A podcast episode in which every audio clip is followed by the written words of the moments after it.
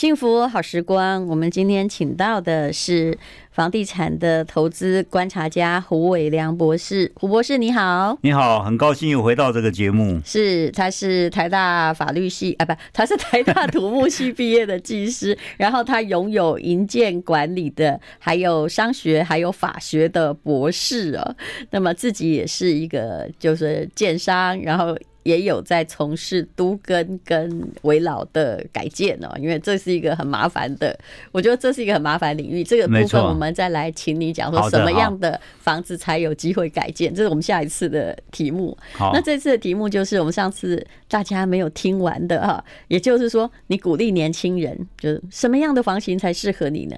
买不起蛋黄区。然后就去买次优的地区，买不起大安区，那你好歹可以坐北投嘛，只要有捷运，对不对？可是先上车才有换座的资格。没错，因为我们房地产啊，其实经过这国内外还有几十年来的这个验证呢，房地产基本上。永远都是升值的，它虽然可能有个小波段的回这个回回跌，但是这个时间很短。那么从中长期来看，它一定是上涨。所以你要你要你要掌握这个房地产这个上涨的红利，就是只要你纵然是买不到你第一优选的地契，但你只要买下来，它会上涨。等到你第二次你的资产累积到一个程度，你那个时候再透过换屋。这这样的话不会让你的你不会让你错失这个资产涨价的一个机会。我们都知道，从这个规律上来看哦，资产上涨一定远快过你的薪资所得的上涨。所以只要你不要拥有的你拥有的资产，只要不是错误的标的，那么它的增值性是可以期待的。所以随时呢，你买不起，你如果想要一下就进涨这个蛋黄期最好的房子，那你的资金实力要很强。那你如果没有的话，你与其这样苦苦去等待，不如买一个次优的地基。这个次优地基它还是会涨的，所以还是可以享受房地产增值的这样的一个效益。嗯，当然很多人会说哈，这最近你会看到，我觉得这个都是利用人性的偏误的吊诡。也就是说，哎，谁谁谁买了一间房子，然后他赔售了哈，一亿呢，只卖到了，比如说不到。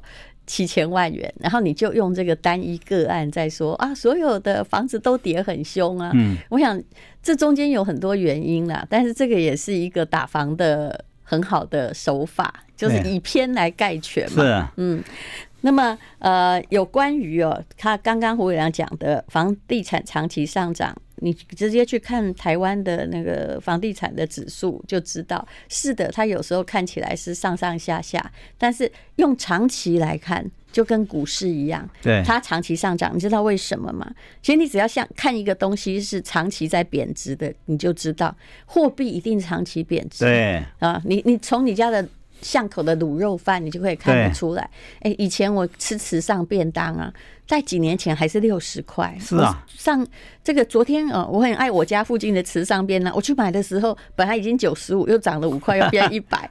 这就是货币的购买力在贬值的问题啊。嗯，其实最近你你你从生活上的各种消费的这些品相来看，几乎都上涨。我也同样发现，我最近到巷口上很多小吃店全部都涨价，几乎没有一个不涨价。你是不是那种也会还会蛮记得小东西价格的人？因为我。就是，你知道，我不会不会特别记，但是这种民生物资，我会很敏感，说，嘿。你怎么那个又贴过了？对对，就是你你这次告诉我价格好像跟我上次来买完全不一样。那其实货币的贬值是很可怕的。我说你要是看最长期，用美国两百年来看，它的一块美金还是我们现在一块美金，但是两百年前的一块美金哈，就是如果你当时留着现金，它的购买力只剩下二十分之一。没错，所以房地产也许你不应该说它是不断涨价，而是说它其实是。跟货币的这个贬值一直在成反比，因为它呈现一种它资源有限嘛，它在呈现的是一个保值作用。我觉得你你又讲到我的心坎。其实房地产哦，一般来讲，如果一般的一般人来讲，你购买房地产，只要你不要买错标的物哦，对，基本上它最少具备保值的功能。那你如果买的很精准的话，它还有涨价的功能，还有增值的功能。所以房地产。不管怎么样，除非你买到很差的地方，我们就就类似这个偏郊的地区啊，或者一些呃，也就是说它基本上就是没有人会进去的地方，那么它其实就是一个钢筋混凝土，它是没有人居住的东西，它当然就会贬值。只要有人去的地方啊，它基本上还是会增值的。不管怎么讲，至少具备保值的功能。是，所以呢，呃，你。如果在建议人家在买这个房子的时候哦，我们现在讲的就是，现在我们我知道我们节目的听众哈，大概这个因为年龄层不会太低，所以他们可能现在在想的是，我要不要买个投资房，或者是要不要帮小孩付头期款？可是。我最近看到的很多的年轻朋友啊，就是我相信他的想法跟我们的想法是有点距离。在我看来，你宁愿买好地方的，捷运附近不要太远的，就算是老房子，好歹有个两房也好。你不要去买那个非常贵松松的啊，就是像一个那种鸽子笼一样的小套房。对，因为小套房哦，毕竟它。就是它当然只要是房地产，它可能都是保值产品。可是小套房，不管你出租或者是你自己住在里面，你不久之后你都将面临麻烦。嗯，没错，基本上哦，小套房我们可以讲它是穷人的产品，租的也是穷人。那这个永房者本身也算是经济没有那么好的，因为买不起这个两房的，才去买这个，才去买套这个小套房。所以小套房我们从长长期来看。它的增值的效应其实是很差的。那你你虽然哦，虽然通常小套房的这个地点具备这个交通地点的优势，所以它出租是容易的。但是租的呢，你也不能期待它有很高的租金，因为刚刚讲它是穷人的产品，所以基本上如果你站在比较长远的角度来看，但何况你虽然。这个小套房会增值，但是跟你去买那些正常的房型来讲，它的增值效应是有一段差距的，而且它不好卖，对，很难卖。它必须要卖给单身的族群，对，对不对？对。啊，那为什么说他刚刚胡博士讲的是穷人产品？我可以再解释一下，可以讲好听一点呢。也就是说，它是一个哈，任何人哈，就如果你住在里面，你有钱之后。你想的不是，对，你一定想走嘛，你一定想要走，追求更美好的未来。对，所以他永远在跟变好的人 say goodbye。对，如果是这样子的产品的话，那你为什么你还像，就是说你长期持有，你你的房客一定会不断的在更换。对，然后你在管理很麻烦。是的，嗯，这个我也做过实验，就看起来好像小套房，你投报率高。对不对？对。但是其实，如果你拥有小套房的话，你的空置率也很高啊。没错，没错。嗯，那么呃，你在这里讲哦，还有一点，我觉得提供给大家是非常好的，不要买超过自己能力范围的高价房，因为高价买房就意味着高额总房贷。也就是说，其实你还是要控制你的现金收入跟你的杠杆率。其实这个是买房最重要的课题。确实啊，一一般来讲，我们是我比较倾向于这个民众在买房的时候，以他的现金流来衡量，也就是你未来的收入呢，要先考虑未来的收入，先不要考虑这个投期款。嗯，现在年轻人往往会用买房的时候，往往会先受到这个头期款的极限，或者认为这个啊投期款我付不起，我就等到投期款。筹足了，我再来买。其实，头期款有很多种方式可以筹足的，不不不要受到头期款的这个限制。反而你要考虑到现金流，就是以后呢，我房贷开始支付的时候，那个时候我的收入水准跟跟我的房贷来比，到底是不是我可以复合的？你如果复合不起的话，你终极呢，你的房子还是要卖出的。所以有时候会让你这个失掉一个。资产增值的一个机会，所以不如就买一个你真正的买得起的这样的一个房子，这样你可以比较长时间来拥有，不管是自住还是将来，甚至将来到了人生另外阶段，你觉得要需要更好、更大房子的时候再来换房，这样你都可以充分享受到资资资产增值的这样的一个好处。我想听到这里，有时候你会很困扰，说那什么叫做不要受头期款的困扰啊？那当然是也有一些建商会告诉你，你说免首付有没有？对，其实你会去看哦，只要是越没有人销，就越难卖的房子，越偏远的房子，他会把头期款减轻到最低，去诱发你入场。好，我们等一下再来问胡伟良博士这个问题。I like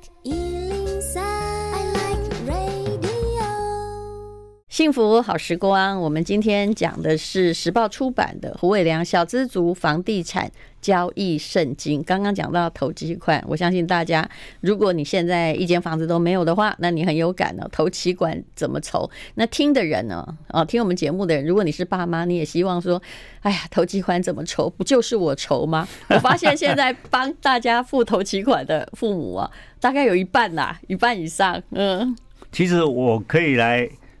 Verify 就验证这个事实。我们现在的房子，我们现在公司啊，在今年有五个建案在台北市推，那去年也有三四个在，都是台北市。那我们的经验呢，确实。现在目前，因为台北市的房价，我们不可否认，确实相比是比较偏高。以我们现在台北市推出几个案子，大概房价最便宜的也都在八九十万以上。嗯，那在这种情况之下，八九十万已经蛮远了吧？啊，在什么？已经快要到文山区了吧？啊，我们的房子都没有在文山区，我们的房子大概基本上，就现在目前是北投区，还有大同区，北投还算是一个价格啊，价格洼地。嗯啊。那北投区那个还有我们刚刚讲的这个大同区，还有我们也有也有这个大安区，也有中正区，我们各区域都有这个房子出售。那么我们现在目前看出来呢，房价比较高的区域呢，确实除了这个大部分呢，如果说你的你的职业呢，我们现在发现买得起房子最主要大众的，我以一界为主。我们现在发现，我们像我们一个建案。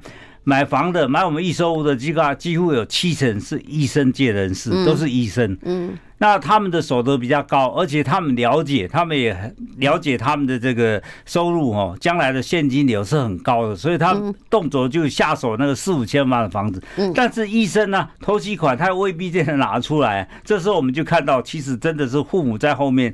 出手来协助他们，所以我们现在看的是当医生，然后还有有钱父母，人真是人生蛮好的。对，他的头期管还是对他们还是一个问题，因为医生，所以但是他们为什么勇于这个下手？其实我发现医界人士他们的理财观念其实是比普通人要。要再坚强，也就再健康一点。嗯，所以他们了解，他们都有这个现金流概念。他觉得他以后他付得起，他现在付不起，只不过是头期款而已。对，那这时候头期款，因为他每个月的现金流比较固定，没错，没错。因为如果你是父母也知道，假设你一个月就算有二十万的话，你存头期款要买到那房子很久了，可能是是，可是你赶不上那个速度，所以他先帮你出嘛，没错，你慢慢还，是这意思。对，所以现在目前我们看得出来。以台北市的买房来讲啊，那大部分都是刚刚讲医界，还有就是科技、高科技的科技界的从业人士，他们所得比较高，但是他们也是同样的问题，都是这个头气管的问题，但他们还是勇于购房，为什么？就是因为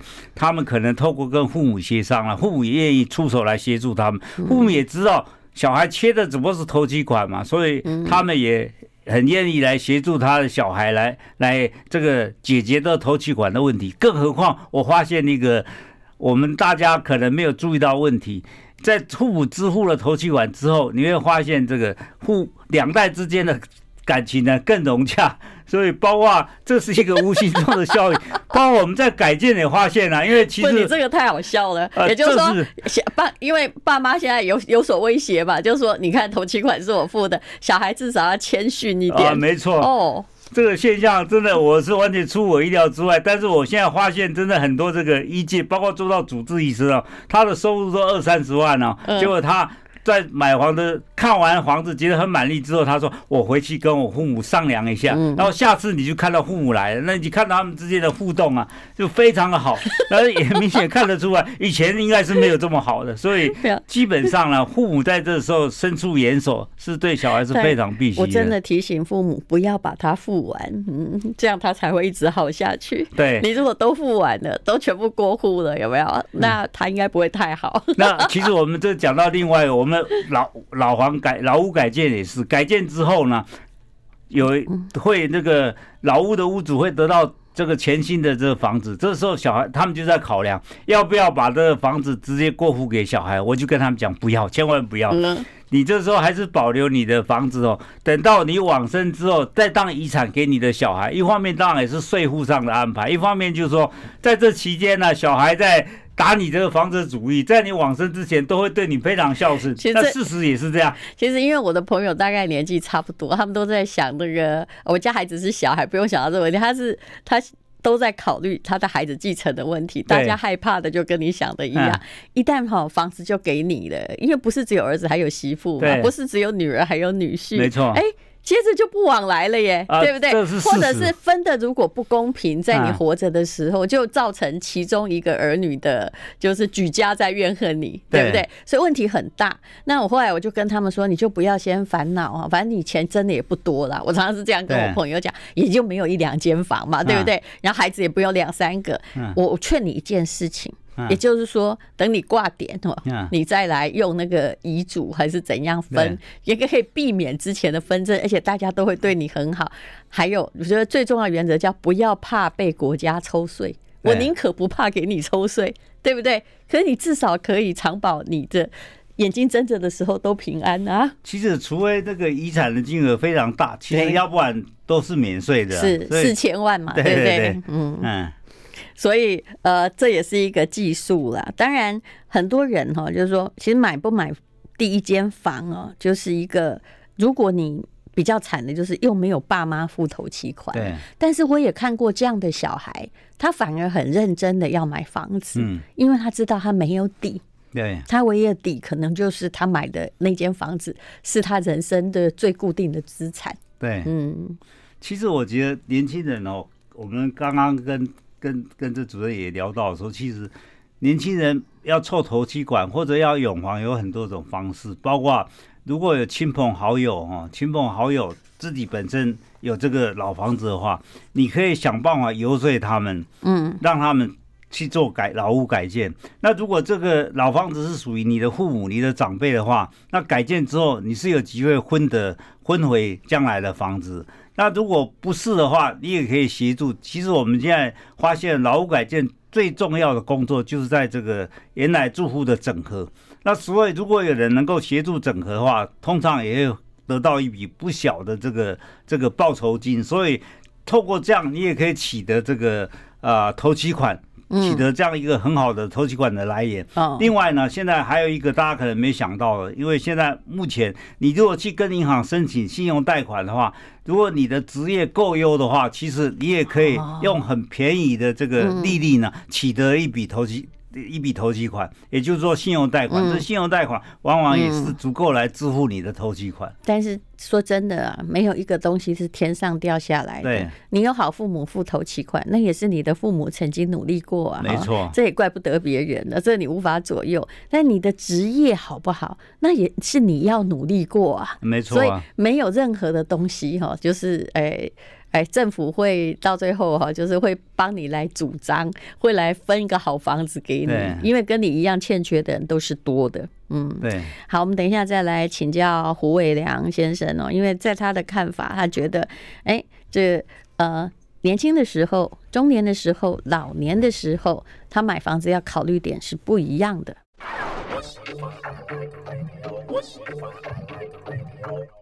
幸福好时光，我们今天访问的是胡伟良博士，谈的是他在时报出版出的《小资族房地产交易圣经》。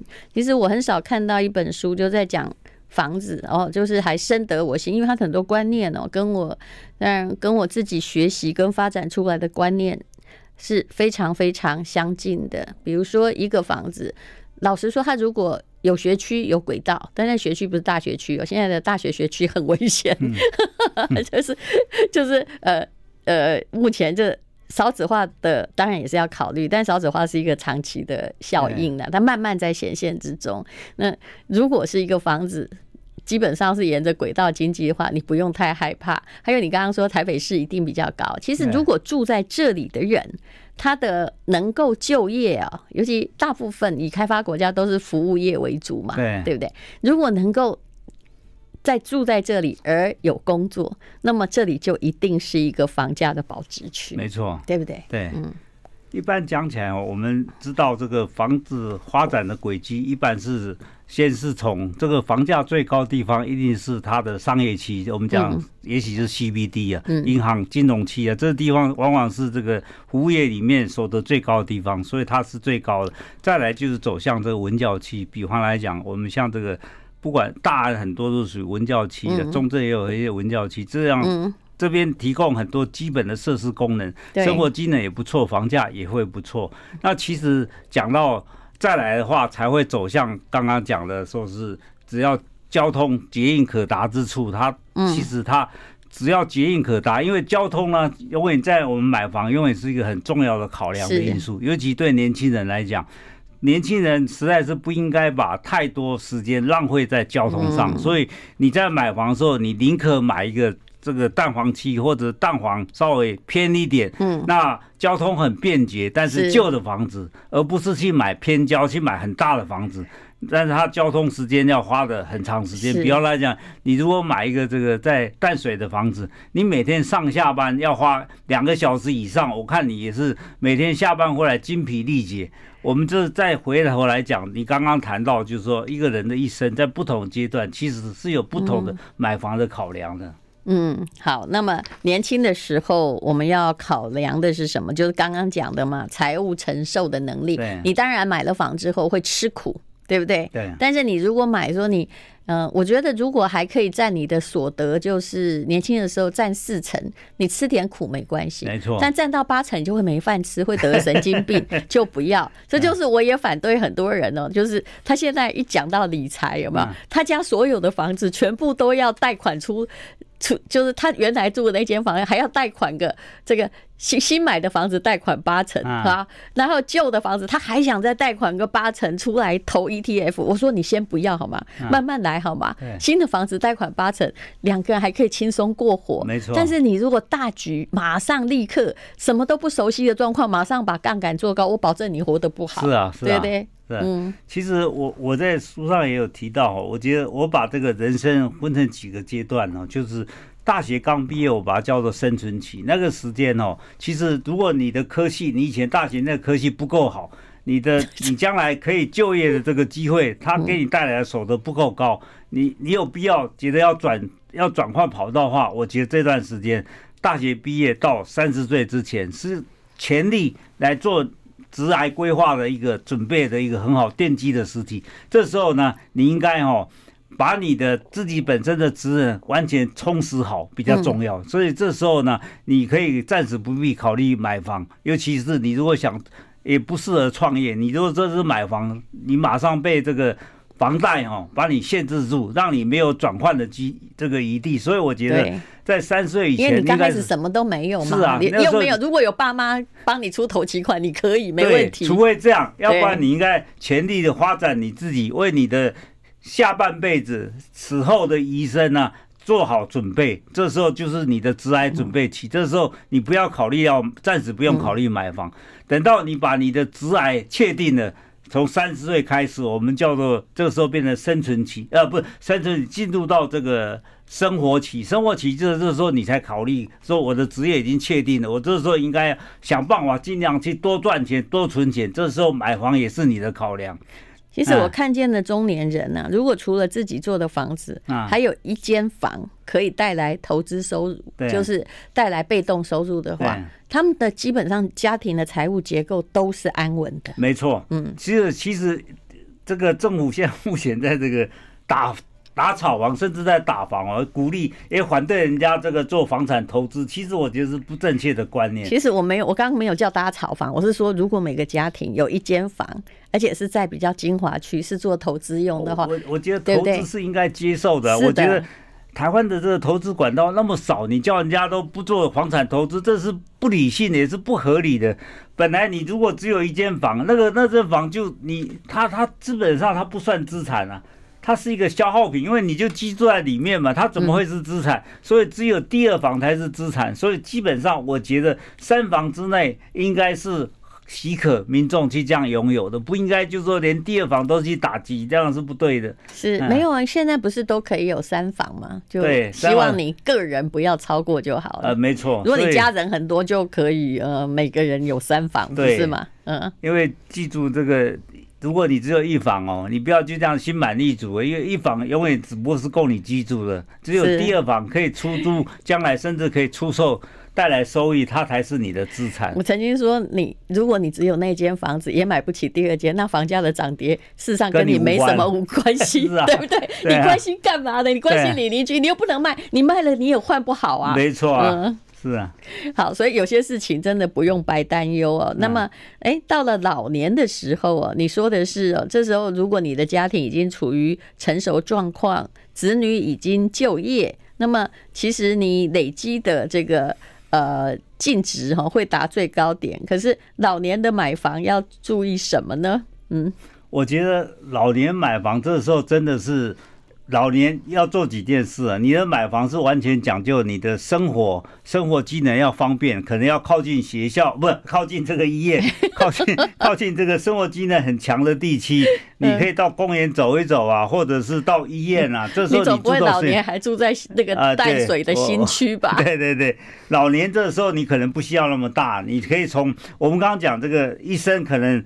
有些人是要换三次房，你在年轻的时候先买个房，只够住就好了。再来，等到你生前阶段，你开始拥有大量财富，你就要住大一点房子，也为了小孩的这个学习考量，你这是搬一次房。这时候住的可能就是精华地带，他可能房子也不算小。等到你年纪大的时候，就还要再换一次房，你不需要住那么大房，你搬到小房。那其实我觉得年纪大的人住个小房，生活的非常方便。然后你把那个。生前期就是第三个阶段叫生前期，你把那个大房子把它卖掉，剩下的钱你来游山玩水。那其实还有一个就是你那个时候要注意到资产做一些，包括你的一生、你的知识、你累积的经验的所得，应该做一个传承。现在你的小孩辈啊，其实正好在生前期，也就在四五十岁，他们不见得会有时间好好来教养他的小孩。这时候就是这个父母。开始这时候出动来帮你的儿女照顾小孩的时候，这时候顺便做好这个经验的传承。嗯嗯，好，那么呃，胡伟良也讲哦，真正你不要想哦，房地产要抄底哦，我觉得这跟我讲股票是一样的，因为真正的底部哈只属于少数人，连巴菲特都不敢讲他在抄底，而且他也觉得这个想法是愚蠢的。可是为什么房子你老是想抄底呢？我们待会儿再聊。I like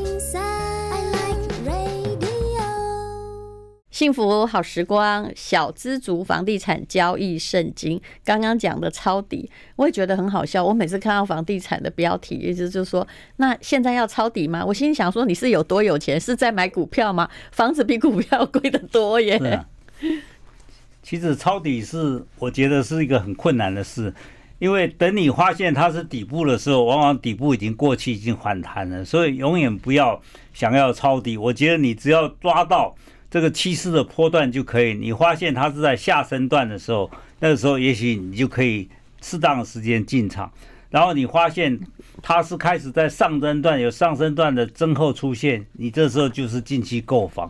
所以了解这个波段，也就是了解这个产业的周期，是一个你做。准备做房地产投资，所应该要认真学习。那那如果你是首购族的话，我觉得只要看到好的房子，买的价格合理，它永远是对的。是好，那你的书里面也还有一句话，我觉得很有趣啊。这也是我个人感觉到观察就是如此：穷人的小钱难赚，但是大钱非常好骗，啊，对不对？嗯，但是。富有钱的人，富有的人呢，他的小钱好赚，但是大钱比较难骗。对呀，这就是看大看小的问题。嗯，其实像我们现在像做房地产也是啊，这个穷人呢都会注重这个价价格导向，嗯，那富人就会比较注重价值导向。所谓价格导向，就是看小钱，对小钱呢斤斤计较，结果往往是轻忽了它背后所存在的。以房子来讲，就是看到现在价格便宜你就去买，但是其实它价之价格之所以便宜，一定有它便宜的道理嘛。价格贵一定有贵的道理。你去买那个价格最便宜的，其实你会发现它将来还有下跌的空间，也没有保值，也没有增值的功能。对我，我后来也发现，你看你这句话的时候，我就笑了，因为呃，我看到我旁边很多跟我一样已经到了啊上级的人物，对小钱哈，就几块钱讨论好久，结果他们的绝大部分积蓄都是几百万一起去给某些诈骗集团骗，对不 对？因为你越在意小钱，你的眼光越不会放大。但你看有钱人，比如说他不 care，这这这一次这个停车费是五十块或一百块，因为那还是一个小钱。最重要的是你人生的财务大策略不要做错。没错，嗯。其实这我们在做资产规划的时候，我们讲究的是，就像在。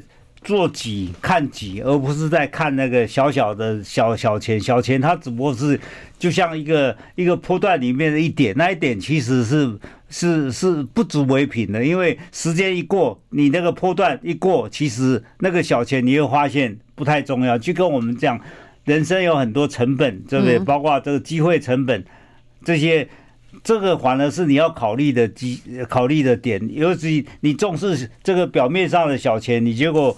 忽略掉、疏忽掉它的机会成本，以后机会成本所带来给你的效益，这才是你应该更加注重的一些重要的所关注的点。好，那大家如果有空的话，可以看一下这是时报出版的《小资族房地产交易圣经》这本书，真的是就是薄薄的啦，哈，总共也只有一百多页，但是你会发现有一些至理名言。谢谢胡伟良博士，谢谢。谢谢。